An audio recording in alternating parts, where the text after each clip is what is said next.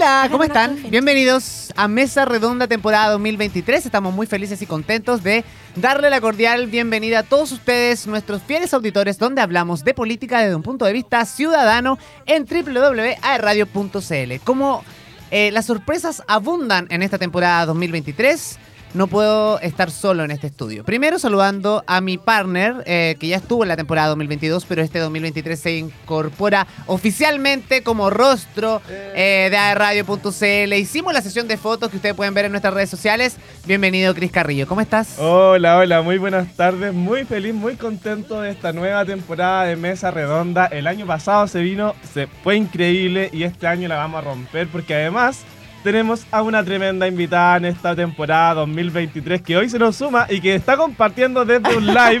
Así que saludos también a todos los que están ahí en el live se nos suma María Paz Charpentier, Paz Charpentier, abogada, abogada, directora ejecutiva de la Fundación Juntos Más Libres. ¿Cómo estás tú, Paz Charpentier? Muy bien, muy bien. Quiero saludar a todos los que nos están escuchando. Eh, muchas gracias por la invitación a formar parte de este panel de radio y también por permitirme compartir esta instancia a través de mis redes sociales, a quienes ya empiezo a saludar a las personas. Feliz de conversar de un tema tan importante y que además me gusta mucho. Eh, que es la política y también eh, de lo que hacemos desde Juntos Más Libres, la fundación en la que yo trabajo, que es la defensa y promoción de las ideas de la libertad. Ya vamos a ir explicando a lo largo de este año seguramente algunos aspectos de aquello. Sí, oye, nosotros estamos muy contentos porque estamos, eh, tras bambalinas, estábamos tratando de convencer a La Paz de que se quede oficialmente como panelista de nuestro programa porque consideramos que este año particularmente han pasado muchas cosas en, este, en estos meses, que va muy rápido el 2023, está, pero es una una bolita de, cosas que han estado pasando, muy noticioso además, y por otro lado también creo que eh, hablar de la política de un punto de vista un poco más juvenil, que es lo que hemos estado tratando de hacer y que hicimos el año pasado, la temporada 2022, es acercar la política a los más jóvenes, eh, a la familia, hablando de temas que realmente nos interesan, esa política de a pie, que muchas veces eh, a los políticos se les olvida, eh, ya no es tanto políticos de, escritorio, y La Paz bien lo sabe también, ella ha sido candidata en un par de ocasiones y ha entregado lo mejor de sí en terreno, que también eso es muy importante. Y el tema que nos convoca hoy día, sin duda, es lo que pasó ayer 7 de mayo, donde se realizaron las elecciones del Consejo Constitucional. Eh, los comicios definieron a los 51 consejeros que estarán encargados de elaborar la propuesta de nueva constitución para Chile. Según los mm. datos del CERVEL, chiquillos, más de 1,100 millones de chilenos asistieron a las urnas, dejando una preocupante estadística. El 16,94% de los sufragios totales correspondió a votos nulos, sumando a las cerca de 70.000 excusas presentadas por electores en comisarías del país. Un dato no, menor y también relevante que comenzábamos, eh, comentábamos fuera de micrófono, Paz, fue precisamente por quizás la falta de información o la falta también de poca campaña. Yo vi muy poca campaña particularmente en la región del Biobío. Así es. Eh, miren, fíjense que esta elección es bastante particular, principalmente por eh, lo histórico que significa. Eh, histórico porque a pesar de que existe un hastío importante por parte de la ciudadanía respecto de este nuevo proceso, eh, lo cierto es que una constitución es vital. Y es vital porque es una norma fundamental que organiza y estructura el poder del Estado y además establece sus limitaciones respecto de los ciudadanos. Es absolutamente clave, a pesar del hastío de las personas, por lo tanto, era una elección histórica. Y también, así como elección histórica, fue una, una, una elección que tuvo un resultado, además, eh, histórico. ¿Y cuál fue este, este resultado? Bueno, un partido político en particular que dio la sorpresa, que es uno de los partidos políticos más votados en esta elección.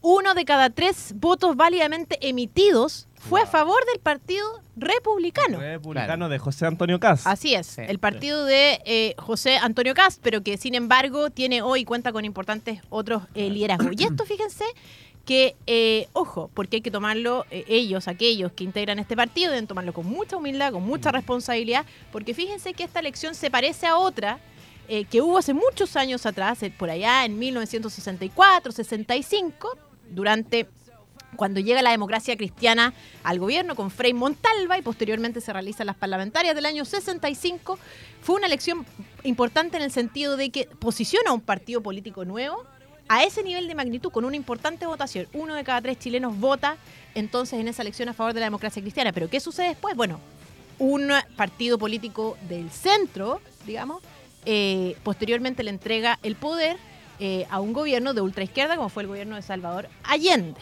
Y por lo tanto, esto es un llamado a la responsabilidad, a tener presente que esto es una elección particular y que es necesario avanzar en resolver lo que todos sabemos y conocemos como eh, discordia constitucional. De manera que existe, eh, es histórico desde dos, de esas dos perspectivas, ¿verdad? Histórico por la importancia que estamos viviendo hoy, pero también respecto de su similitud con algunos otros momentos de la historia que tenemos que tener en consideración para enfrentar el futuro, De lo que va a pasar de aquí en adelante, claro. Y como lo decía La Paz, el Partido Republicano fue el gran ganador de la jornada, sumando 22 integrantes al nuevo Consejo. En la segunda mayoría aparece la lista de la Unidad para Chile, sumando 17 de sus candidatos.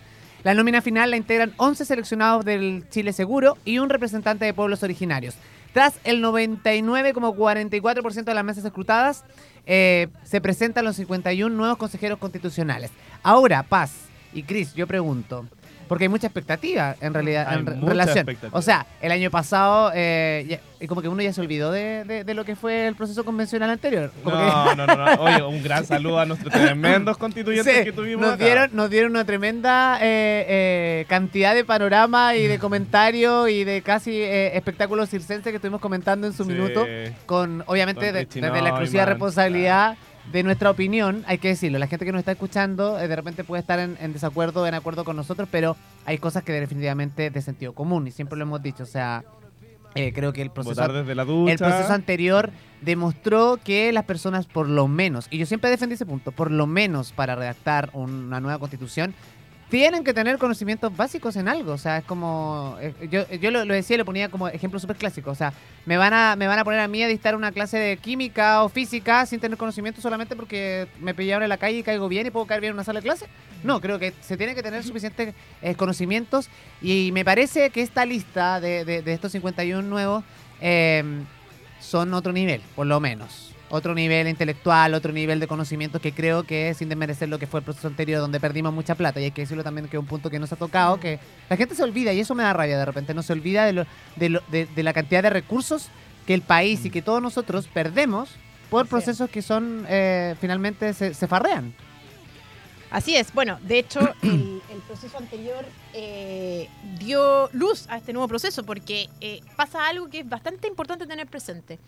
Y es que eh, existen dos, o yo diría tres fracasos consecutivos eh, que eh, de este gobierno y que se constatan al final del día en la elección, en los resultados de la elección del día de ayer.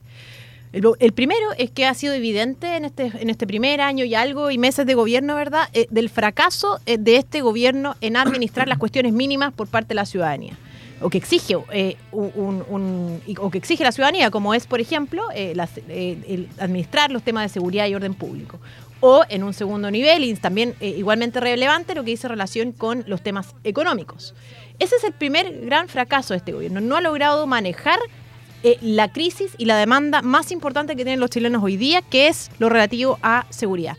Pero existen dos fracasos para este gobierno que son bastante importantes y que eh, al menos yo espero particularmente, digamos, que se tengan en consideración al tiempo de cambiar la dirección de este gobierno, porque el proceso constituyente anterior elaboró un proyecto político, eh, el proyecto político del Frente Amplio y del Partido Comunista. Y ese proyecto fue ampliamente rechazado por los chilenos el 4 de septiembre. Luego es ese mismo proyecto el que es rechazado el día de ayer en la elección del 7 de mayo al elegir uno de cada tres chilenos al Partido Republicano como el partido que los represente en la elaboración de una nueva propuesta de texto constituyente. De manera tal que aquí existe un... do- perdieron por doblete, digamos. Es Mm. decir, dos veces este proyecto que nos ha planteado la ultraizquierda para Chile fue rechazado. Y eso es algo que el gobierno tiene que tener en consideración si es que si es que realmente quiere gobernar para la mayoría de los chilenos y no para un sector eh, político en particular, eh, estimado Anil. Y sí, efectivamente tienes toda la razón en lo que dices, María Paz. Bueno, yo te digo María Paz, todo el mundo te conoce por Paz. Pero sí, eh, se se vienen consejeros constitucionales mucho mayor preparados y por supuesto eh, se aprende de los errores también. Se aprende de los errores, del abuso, de los gastos excesivos que hubo en la convención pasada y yo creo que ahora se viene un cambio muy profundo en esto. Y sería bueno que hablemos sobre quiénes son, al menos en nuestra región del Biobío. Eh, mandarle, por cierto, saludos a todos los chicos del, del DUOC de Nacimiento, de Arauco, de, la sede de San Andrés, que nos escuchan, que nos ven. Eh, porque tenemos tres electos en la región del Biobío. Eran 20 los candidatos y en este caso tenemos dos del Partido Republicano. En primer lugar está Patricia Sperer, que sacó un 14,59% de los votos. Eso equivale a 129.730 votos. Luego está Aldo Sangüesa Carrera, que tiene un 12,29%, 109.270 votos. Y por la izquierda está Unidad para Chile, Paloma Zúñiga de Revolución Democrática, que tiene 88.081 votos. Ellos serían nuestros tres representantes de la región del Biobío en la convención constitucional. Yo creo que ahí se generaba la confusión de muchas personas que me pasó, en, en- particularmente en mi lugar de votación. Que me llamó la atención eso. Mientras estábamos en la fila esperando hacer el ingreso hacia el establecimiento, había mucha gente que se estaba preguntando eh, por quién votar en la fila. Me llamaba mucho la atención. Oye, y hay que votar por los representantes de la región. En la lista me van a aparecer toda la cantidad de candidatos a nivel nacional. ¿Cómo es el tema? Eh, también porque la, fra- la franja electoral que se presentó en, en televisión era muy ambigua. Yo tuve mis críticas en un principio con, con esa franja electoral porque, no sé, pa- no sé si alguien puso eh, como repeat, pero me pasó una semana completa que salieron los mismos clips como en el mismo horario. Y era muy raro el- el- lo que estaba pasando con esa eh, difusión también de lo que era este proceso. Y lo otro que yo, yo le decía al principio, o sea, eh, vi muy poca campaña a, a- a lo que fueron las elecciones pasadas en terreno, en territorios. Sí. Eh, o no sé si estoy equivocado ahí, quizás se abocaron no solamente como como las campañas, a lo mejor no fueron tan centralistas las campañas como en, en las ciudades, como en Concepción, y, que, y a lo mejor se dedicaron más a hacer territorio, que me parecería Mm. muy, Es que muy especial fue, también. fue muy distinto, Nilsson, porque efectivamente la campaña anterior de constituyentes fueron campañas distritales, en las cuales, por supuesto, los candidatos se podían eh, desplegar solamente, en el caso de acá sería el distrito 20 o el distrito 21, Claro. 11 comunas en el distrito 20, y eso además implicaba que tuvimos o tuvo esa campaña eh, mucho más tiempo para, para, para ejercerse. Mm. Estuvo con- eh, suspendida por la pandemia, eh, fue mucho más larga. En este tiempo fueron dos, tres meses la campaña Claro. de consejero Sí. constitucional y con una circunscripción senatorial, o sea, a nivel regional. En este caso, los representantes del Biobío representan a las 33 comunas de la región del Biobío. Eh, es realmente Son impactante. muchísimas comunas. Imagínate que en otros, en otras, en otras regiones, por ejemplo en la región metropolitana, cincuenta y tantas comunas. Recuerden que eh, los consejeros electos, Nil, se escogieron de conformidad a las reglas establecidas para los senadores. Y es por eso que en nuestra región, la región del Bío Bío, eligió tres y Ñuble eligió dos. De manera tal que antes, cuando Ñuble y Bío Bío éramos una sola región, escogíamos cinco. Ahora, eh, solo tres. Yo quiero destacar un punto, porque respecto de eh, el tema de las campañas, estas campañas se caracterizaron además por tener un bajo financiamiento. es un tema práctico, pero, Sí. pero la verdad es que el hastío constituyente además eh, también se plasmó en el poco interés de las personas a contribuir con recursos a la campaña y eso se vio en la calle. No habían tantos regalos, no habían tantos Mm. mensajes radiales, ¿verdad? Eso, eso repercutió muchísimo. Pero además se produce un efecto. Eh, para los que nos escuchan, oigan, además quiero eh, comentar que estamos acá, algunas personas nos están siguiendo a través de redes sociales, quiero mandar algunos saludos. Mira, Penquista Amigos, Freddy, Betsy, Joshua eh, y algunas personas, Álvaro también, eh, nos comentan a través, feliz de ser mayoría, dicen algunos. Felicidades a los felices. Eh, a través de, de- de Instagram, eh, Don Omar, eh, Claudia Don desde Omar. Santiago nos, nos sí, porque es un dirigente. Don Omar. ah, es un saludos, dirigente, don Omar, saludos. es un dirigente amigo de la fundación que particularmente Daniela Gutiérrez y tantos otros, oigan, estamos viendo acá los comentarios, pero quiero señalar algo. Fíjate eh, que en este, en este ¿Qué sucede? Que este proceso constituyente consta de dos órganos fundamentales. El Consejo de Designados por el Congreso, que actualmente está trabajando y está elaborando una propuesta de texto Ya. constituyente. Eso, eso, Eso cuéntanos es eso, por importante, favor. como Sí. que, qué es lo que se viene y cómo va a ser el proceso. Así es. Y eh, entra a jugar. Entonces tenemos este Consejo de Designados ¿ya? por el Congreso que está elaborando una propuesta sobre la cual va a venir a trabajar este Consejo eh, Constituyente electo. ¿ya? Entonces, se produce lo siguiente. Fíjense que el Consejo de Designados se designaron los eh, con, con estas personas redactoras en proporción a la integración de las distintas fuerzas políticas en el Congreso Nacional. ¿ya? Que tiene una integración que uno va, va a darse cuenta que es completamente distinta a la integración que hoy tiene el Consejo Constituyente electo. Entonces ahí va a haber algo interesante que hablar, porque también hay un, hay un, un tema histórico que uno pudiera destacar, y es que estamos viendo la transición de algunas fuerzas políticas que van de salida y otras fuerzas políticas que van ingresando. Y si uno se da cuenta, el Consejo de Designados representa lo que era la política hasta antes de ayer, ¿verdad? En materia de fuerzas políticas. Y eh, el Consejo Electo nos representa las fuerzas políticas que vienen desde hoy en lo sucesivo probablemente. Por lo tanto, ahí vamos a tener eh, un, un- un tema histórico interesante eh, y que además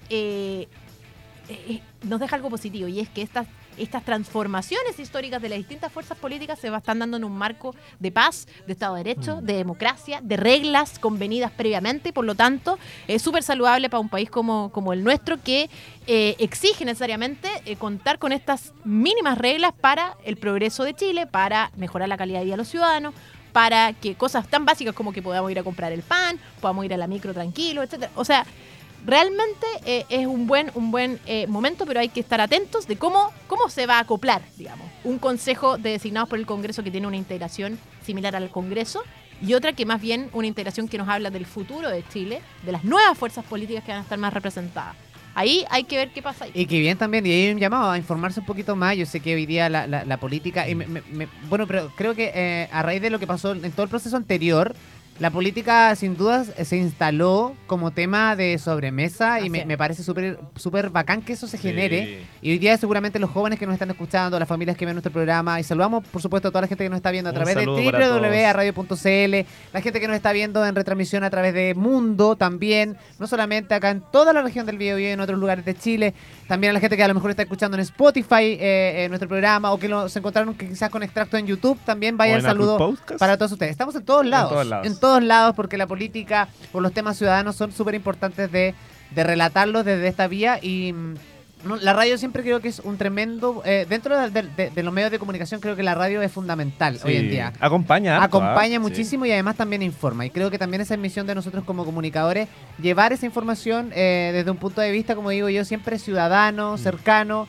y hablándolo así como, no sé, como a calzón quitado, como diría. Sí, siempre, y siempre manteniendo la- el respeto, la Por tolerancia pues, también. pues, por Oye, si nosotros también nos han encarado la temporada anterior. También nos llegaban comentarios por opiniones que. O no aceptaba nuestras Pero, y de invitaciones. repente, me van a disculpar, pero es, como que uno tenía el comentario como ahí de, de lo que pasaba, pero de repente decía, oye, pero esto es de sentido común, de repente. así como no es, no es, no es una tendencia política tal cual, sino que es de sentido común de repente. Así Y es. eso es lo preocupante de muchas veces, ¿no? Y por otro lado, me parece ahora, eh, Paz, me gustaría hablar también de cuál va a ser el impacto económico que también tiene este proceso. Me imagino que también van a haber recursos económicos que la gente debe estar pensando, ya, ¿cuánto me va a costar Claro. pagar, o cuánto le va a salir al Estado pagar todo lo que es este proceso también? No Sí. sé cuál Sí, es la y información. ¿Hasta cuánto dura? O sea, Claro. ¿hasta cuándo dura? Mire, este proceso va a ser eh, más barato que el antiguo proceso constituyente. Eh, no desconozco las cifras exactas, ¿ah? no, no voy a dar cifras porque después uno... Los carriles se pagan caro en los medios de comunicación, así que prefiero no dar cifras.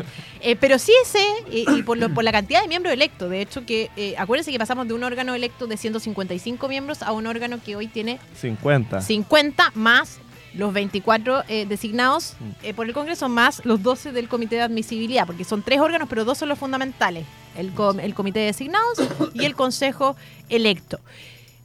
¿Nos va a cambiar la vida de los chilenos por este nuevo proceso constituyente en términos económicos? Desde la perspectiva de lo que impacta en el presupuesto fiscal el gasto de este nuevo proceso, no. ¿Ya? No, porque es marginal eh, en tanto eh, las remuneraciones de las personas que allí trabajan, etcétera. Pero fíjense ustedes que sí tiene un impacto económico el resultado del día de ayer en términos de certidumbre jurídica Ah, claro. para los agentes que operan en Mm. nuestra economía.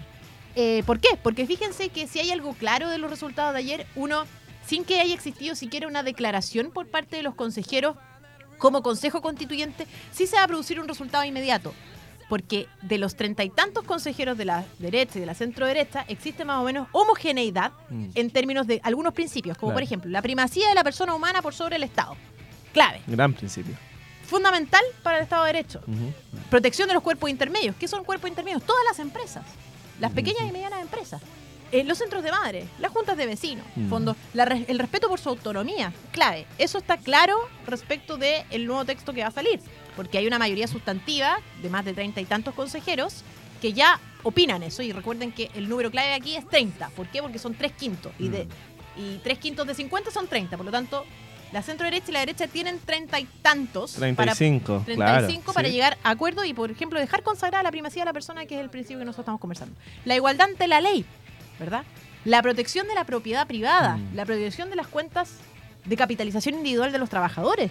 clave. El derecho de propiedad que tienen con, no hay con sus duda. O sea, ahorros, hay- temas claros que eh, con este resultado, aun cuando el Consejo Constituyente no haya puesto un pie en- para trabajar, digamos, ya sabemos que son cosas ciertas. Sin prender el PC. Exacto. Y eso, y eso tiene un impacto sustantivo a nivel económico. Y no solamente eso, sino que además va a tener un impacto en el programa de gobierno del presidente Boric. Claro. Porque hay muchas de las medidas que propone el presidente Boric que se van en contraposición a estos principios Mm. que van a quedar sí o sí plasmados en el nuevo proceso, Y- en la nueva propuesta. Ese es un punto súper importante también el que tú tocas, Paz, porque ¿qué pasa ahora con eh, la figura del presidente Gabriel Boric frente a este proceso que sin duda, eh, por, el, por tan solo el porcentaje con que el Partido Republicano, y digámoslo, pero la, la gran cara visible del Partido Republicano es el señor, el- al Cris le encanta decirlo, A José Antonio Caz. Sí. Sí, claro. que tiene relevancia y había estado más o menos como... eh, como, como en, en segunda fila, mirando más o menos cómo era este proceso, pero ayer eh, lanzó alguna eh, eh, Fuertes declaraciones. declaraciones en relación a eso.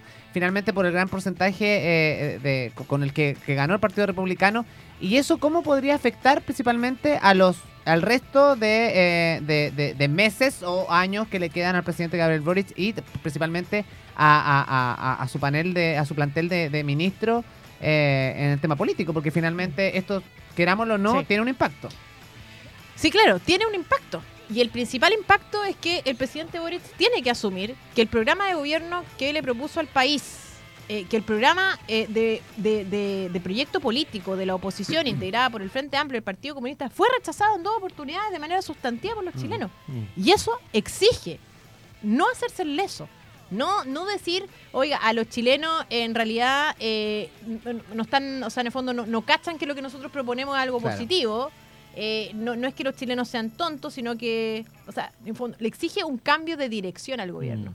No solamente eh, de comunicarlo, sino que eh, en concreto hacerlo de esa manera. Y yo creo que eso va a ser clave. Ahora, si eso se traduce o no en un cambio de eh, gabinete, bueno, habrá que ver, porque al final del día hay cosas que no han cambiado, Mm. digamos, en el último tiempo. ¿Y cuáles son estas? Las necesidades de los chilenos siguen siendo las mismas, más elecciones, menos elecciones, más, menos elecciones, las, las, las, las- en el fondo las demandas esenciales siguen siendo seguridad y siguen siendo los temas económicos hoy en día y eso es lo que eh, en el fondo determina el resultado de esta elección. De manera tal que el gobierno, más allá de un cambio de gabinete, tiene que hacer un cambio de dirección. De otra manera, eh, creo que está condenado a seguir con un alto porcentaje de eh, desaprobación. Sí, y no tan solo un alto porcentaje de desaprobación, también tenemos que pensar que las elecciones municipales están a la vuelta de la esquina el próximo año. Y si Buen bien punto, el partido, el partido republicano tuvo un 35,40% a nivel nacional, que son 3.468.000 votos, esos votos se van a endosar de alguna forma o encauzar a los futuros municipios, futuros concejales, eh, eh, alcaldes que vayan o por la lista o del Partido también que se quieran incorporar a, a- a este movimiento. Pero eh, ojo, ahí también me, me agarró el punto que decía La Paz al principio. O sea, aquí el Partido Repu- Republicano es el gran ganador eh, en la elección de ayer, pero también a tomarlo con humildad, ¿no? Por como a, supuesto, seguir trabajando eh, y no que, que no se genere esta rencilla eh, más como campal, sino que más, más bien tomarlo con humildad y seguir pa- para que esos cambios también se vayan reflejando en las elecciones que tú dices, que son las municipales que están a la vuelta de la esquina. Absolutamente. Sí, y, que si es y que, ahí claro, si es que, si es que aspira, eh, si es que el Partido Republicano aspira realmente a eso, es Claro. que tiene que eh, dialogar y así, según yo y entiendo, que eh, lo manifestó el consejero electo más votado de Chile, Luis, Luis Silva. Silva, El a quien aprovecho Silva. de mandarle un saludo. Oye, un- algún día tenemos que traer a profe Silva a hablar con O sea, yo que hay que Es, invitarlo, Pero un crack programa hablando de derecho constitucional, Es ¿ah? un más crack. allá de su Luis ideología. Silva es, es- un grande. Ayer tremendo. en las redes sociales la gran pregunta es, ¿Who is Luis Silva? ¿Quién es Luis Silva? Claro, muy respetado transversalmente, casi 700 mil votos, casi el millón de votos, imagínate, muchísimos votos para Luis Silva. Mira, fíjate que acá dice, eh, mire, fíjese que doctora Hunda nos dice a través de las redes sociales, saludo, doctor. dice, doctora Hunda dice, eh, si los republicanos lo hacen bien, con diálogo y concordia, desmitificarán que no son dictadores y la gente confiará para votar por Cast para presidente. Oye, y mira, aquí dice... Eso igual es otro buen eh, punto, ¿ah? O sea, algunos ya hablan de la campaña presidencial de José. Antonio Ahora- o que se presidencializó Sí, ya, el- sí, el- pero puede ser. campaña. Yo igual tengo, tengo como dudas en, re- en respecto, eh, porque finalmente uno diría- lo que esperaría diría ya, bueno, con el enorme respaldo que hay, José Antonio Caz como que va fijo al nuevo proceso eleccionario para presidente, pero también podría darnos la sorpresa de que de aquí a este plazo pueda precisamente en el Partido Republicano aflorar otros grandes Otros líderes que podrían, claro. claro, José Antonio Caz de alguna forma de, de poderlo apoyar y lograr que una o que otra persona fuera eh, el, el candidato fuerte por ese partido. O me, me Sí. parece que Clave, también o sea, es clave. Claro, O sea, ¿sabes por qué además? Porque eh, si es que hay algo que nos deja la lección del día de ayer también como aprendizaje, es que la formación, el desarrollo de nuevos liderazgos tiene que ser un trabajo permanente. De otra manera, tenemos resultados eh, como los que lamentablemente le pasó a la centroizquierda el día de ayer.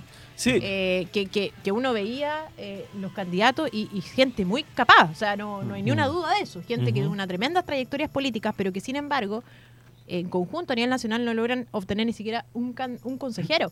Eh, y que son ideas que a mí me gustaría que estuvieran representadas a lo menos en el espacio de discusión que, que es esta- este nuevo consejo, pero tiene que ver ahí con eh, la falta de capacidad eh, para desarrollar nuevo liderazgo. Y, y yo creo que eso es algo que al menos el Partido Republicano eh, ha comprendido. Esa es la razón por la cual, de hecho, también los candidatos eh, que llevan al Consejo Constitucional es gente muy joven. eh, pero no olvidarlo, es decir, es clave el desarrollo de liderazgo eh, y es clave Mm. para no solamente para hacer política, sino que para poder llevar a Chile eh, a un buen puerto. Para poder transformar muchas veces el país eh, hay que formarse primero. Así que muy, muy, muy de acuerdo con lo que tú dices, Paz. Pero también es interesante analizar que las personas que no tuvieron un escaño electo, porque también tuvieron buenas votaciones. O sea, no, no es que hayan, no hayan quedado porque nadie votó por ellos, digamos. Hay personas con más de 100.000 votos que, como Claudia Ortega, del Partido Republicano también, o eh, de otros partidos como Mónica Troncoso, Robert Contreras, que sacaron más de 20.000, 40.000 votos. Eh, es interesante ver dónde ellos van a seguir trabajando, porque cuando hay una vocación de servicio público de fondo y te gusta esto, lo más probable es que tú busques un nuevo espacio, un nuevo nicho donde poder desarrollarte. ¿Qué, qué opinan ustedes de eso? ¿Se A mí, ¿sabes lo que me pasa con esta nueva generación de líderes en la política y de, de muchos rostros jóvenes? Y también eso se, se agradece, ¿no? Eh, qué agradable también ver esta lista que ustedes pueden estar en todos los medios de comunicación, así que si no han hecho el ejercicio, los invito a que se lo informen. Cervel.cl. Cervel.cl está toda la información. Y qué agradable es ver este, este eh, eh, listado con rostros que realmente son relativamente nuevos. Hay algunos que yo no conocía y que he tenido la oportunidad de, de conocer en otras ocasiones a otros. Pero es súper entretenido eso, que, porque antes, o sea, pasaban elecciones que tú mirabas todos los años, pasaban seis años, y tú ibas a votar y eran los mismos rostros que estaban en la, que estaban en la papeleta. Entonces, me parece también que, que aquí lo que dice Chris es fundamental, este de, de- de- de convicción y de trabajar. Creo que también hemos como, de alguna forma, y nosotros lo que estamos haciendo también, de haciendo política desde nuestro punto de vista particulares y personales, y yo siempre digo, oye, todos hacemos política, todos tomamos decisiones, todos tenemos opiniones. eh, es que nadie se puede hacer el leso cuando alguien- una persona me dice, no, yo voy a votar en blanco, voy a votar en nulo. Claro. Y de repente, oye, entonces mejor no vaya y anda a excusarte. Mira, Claro. fíjate que hay un dato ahí clave, ¿ah? porque fíjate que eh, en esta oportunidad tuvimos eh, ¿cuántas listas? Cinco listas. Cinco listas, Cinco listas. sí. Eso es una alta desagre- desagregación, por así decirlo, de las alternativas que existían en Chile. Y fíjense que acá yo tengo los números. eh, Siempre preparada la de- paz, ¿ah? Por supuesto, siempre preparada. Siempre Oye, preparada. aprovecho de mandarle un saludo a la gente que nos estaba mirando. Muchas gracias y los comentarios los estamos revisando acá. Sí. Eh, am, ¿El profe Silva podría ser designado como ministro en el futuro cercano? Sí, sí, porque no hay inhabilidades para ser ministro con Mm. posterioridad. ¿ah? Aquí me- nos hacen algunas preguntas a través de, de redes sociales, Sí. amigo mío. Pero Sí, mira, solo el dato. Total de votos, 12 millones 483 mil 719. Válidos, alrededor de 10 millones. ¿Ya?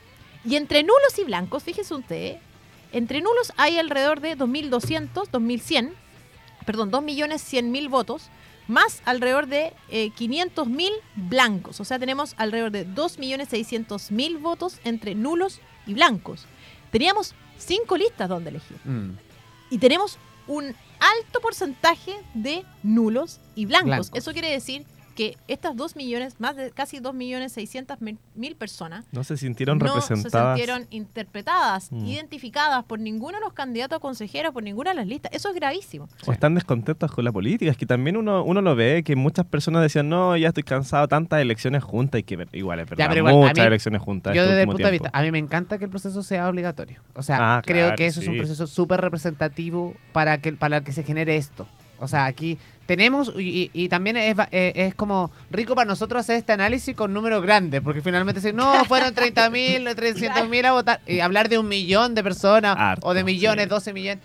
¿Entiendes? Eh, me parece súper importante eso que están habilitados para sufragar. Y eso me parece interesante. También felicitar al CERVEL eh, y también a todas las personas que estaban en los distintos De centros de votación, a los vocales de mesa, que es un trabajo no menor. Hay personas que le tocó por cuarta vez. Cuarta, quinta, Ojo que, sexta. no, pero creo que ahora se puede cuatro quinta Cuatro. ya es, lo- es lo O sea, máximo. a mi cuatro. cuñada le ha tocado como cinco veces Ya, y consecutivas. ahí, mando un saludo a Anita a Edo, que ya estaba chata, pero Un saludo igual a. Solange. tuvo cuatro Solo elecciones. un dato, un dato, ¿ah? Todo bien con el CERVEL. Cierto. O sea, de primera línea, digamos, Sí. de primer, de, de- en el fondo, de tope la calidad de las elecciones en Chile en, En términos Chile, de sí. eh, no solo participación, sino el comportamiento de la ciudadanía, los Y transparencia. Paz, que es súper importante. No. Sí. La, la velocidad con la que recibimos los resultados. Eso es. Pero el CERVEL aquí igual se mandó un pato, por así decirlo, en términos Me juveniles. ya que estamos en juvenil. Eh, y es que, eh, ojo, que eh, cometieron un tremendo error con la georreferenciación eh, Ah, de las personas. de Y- Ah, acá sí, en la región sí. del Biobío tuvimos un caso que eh, notable, es decir, habían personas que votaban anteriormente a metros de su casa y ahora estaban habilitadas para votar en la isla Mocha, o sea, en la isla, Mocha. entonces, la verdad es que eh, nosotros Difícil estábamos en la ahí. talla en la feria porque decíamos, la gente nos decía, oiga, si quiero ver dónde voto porque no me no vaya a hacer cosa que me toque votar en Isla de Pascua, digamos. claro. Entonces, todo bien con el server, pero ahí hay harto que avanzar eh, en esa, En la en esa materia. georreferencia. Sí. Oye, pero ta- también hay otra institución que destacar en este proceso de, de elecciones que es Carabineros de Chile y por supuesto a las Fuerzas Ah, Armadas sí. que se desplegaron por todo el país para poder hacer, mantener el orden de estas elecciones y que se hagan de manera lo más democrática posible. Así que un aplauso a Carabineros. Bravo. Ahí no sé si el, eh, sí, no nos sí. ayudan con los aplausos, pero, carabineros. Sí. Lo han pasado mal en el último tiempo, o sea, Que que lo han pasado pero que están repuntando. Sí, ¿ah? pero yo creo que están repuntando eh, específicamente por eso, porque la ciudadanía también se ve representa- eh, representada y de repente cuando hay mucho reparo a carabineros y todo, yo, yo lo- la otra vez lo mencionábamos en una reunión con, con personas que de distintas tendencias políticas, ¿no? Como que hablábamos un poco de, de- de la figura de la Fuerza Armada y también de carabineros. Y yo le decía, eh, y la pregunta era súper, la pregunta a debatir era la siguiente, o sea, cuando te sientes inseguro, te sientes inseguro frente a, una- un atraco, frente a, tu- local comercial, eh, o en la noche estás inseguro, ¿tú a quién le- a, quién, ¿a quién avisas primero? La mayoría de la gente que estaba ahí dice, no, yo llamo a carabineros porque... Mm. Entonces yo le decía, ya, o sea, ni siquiera llamas a un familiar porque te sientes inseguro, estás llamando Claro, a carabineros. O sea, Claro. imagínate Claro. lo que, lo que eso se genera también para nosotros. Más allá, y ahí viene todo este tema de, de- de una palabra que yo lo voy a decir aquí, y siempre, y- y- eh, esta es la gracia también de este programa. Creo que la palabra derechos humanos está demasiado manoseada. O sea, creo que hay gente que no entiende el concepto de derechos humanos desde ningún punto de vista. O sea, es como... Para ellos los derechos humanos, eh, no sé, se quedaron pegados en esta etapa de la dictadura, qué sé yo. Eh, y, y hoy día me sorprende que personas como, como, como nuevas generaciones, eh, Como nosotros. claro, como nuevas generaciones que de repente ni siquiera tienen la capacidad de informarse en relación a eso y como que lo apuntan a cualquier cosa a lo que está pasando, como a la represión, que oye, no, es que el carabinero no me puede tocar, que el carabinero no- Claro. eh, pero yo sí puedo destruir, pero yo sí puedo quemar, ¿me entiendes? Como que creo que hay una dicotomía de cosas que de repente son tan de sentido común que nosotros lo hemos dicho en este programa la vez pasada y lo seguimos criticando.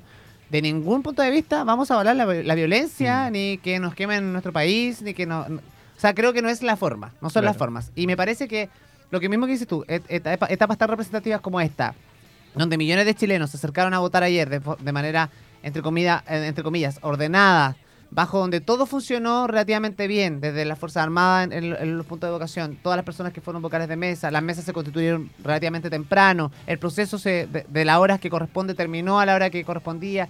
Me parece que también habla de que, de que queremos hacer las cosas bien. Y a los apoderados de Chile también. Que hay personas que voluntariamente quisieron ser apoderados de Chile más allá de un partido, más allá de un candidato, de eh, respaldar que la democracia se ejerza eh, de forma como corresponde, digamos. Exacto.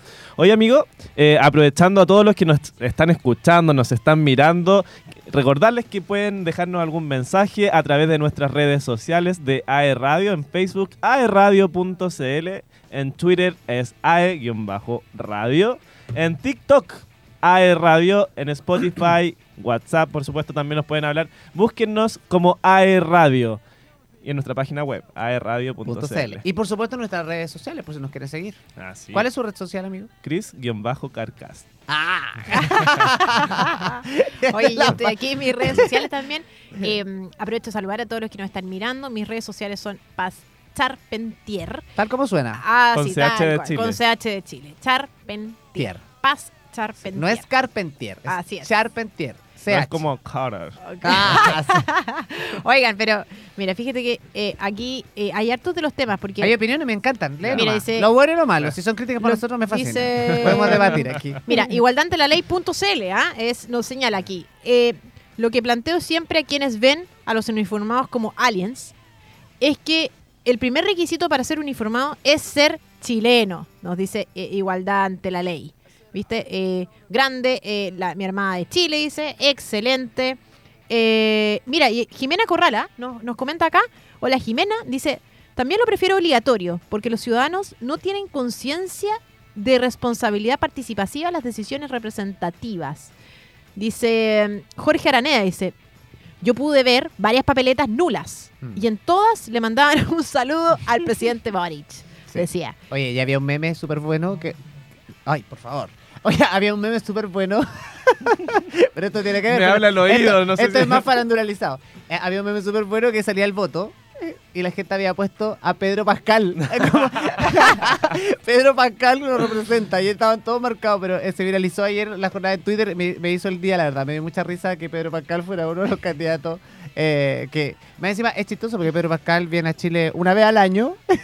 Habla español, sí. ¿cierto? habla, habla español, un- habla bien, habla chileno. Ah, ah, ya. habla chileno, Ah, ya, conservado muy su, bien, su acento Pedro Pascal. Así que los que no lo habla conocen. chileno, Sí, español pero- chileno. Pero ahora tú levantas una piedra y aparece un meme de Pedro Pascal. Está como en, en- en- Oye, en lo mejor de. Pero de a la- propósito de eso, muchos dibujos interesantes en los fotos, así que... Lo más entretenido son los, Los los memes. dibujos, los memes, Sí. la diversión también que se genera, el, el entretenimiento en todas las redes sociales eh, y qué bacán que existan las redes sociales porque permiten también eh, acceso a la información responsable. Yo siempre digo que uno se tiene que informar por, la, por, la, por las vías más responsables y transparentes que hay, pero también nos sirve pa- para pasar estos momentos de relajo y así- que haga un poquito más entretenido el, el proceso, ma- ma- lo- le da como ese toque juvenil al proceso. eh, como la, que- la jornada que vivimos ayer particularmente, así que me parece interesante. Oye, ¿vamos a la música? Vamos a la música. Vamos a la música. Porque este es programa de radio, pero también tiene música. Vamos a la música es. y a la vuelta vamos a analizar otro, otro hecho que sucedió y que yo sé que Paz tiene mucho que decir en relación a este tema, que quizás que lo, lo podemos comentar a la vuelta de la pausa, que es lo que pasó ayer en la cárcel de Angol,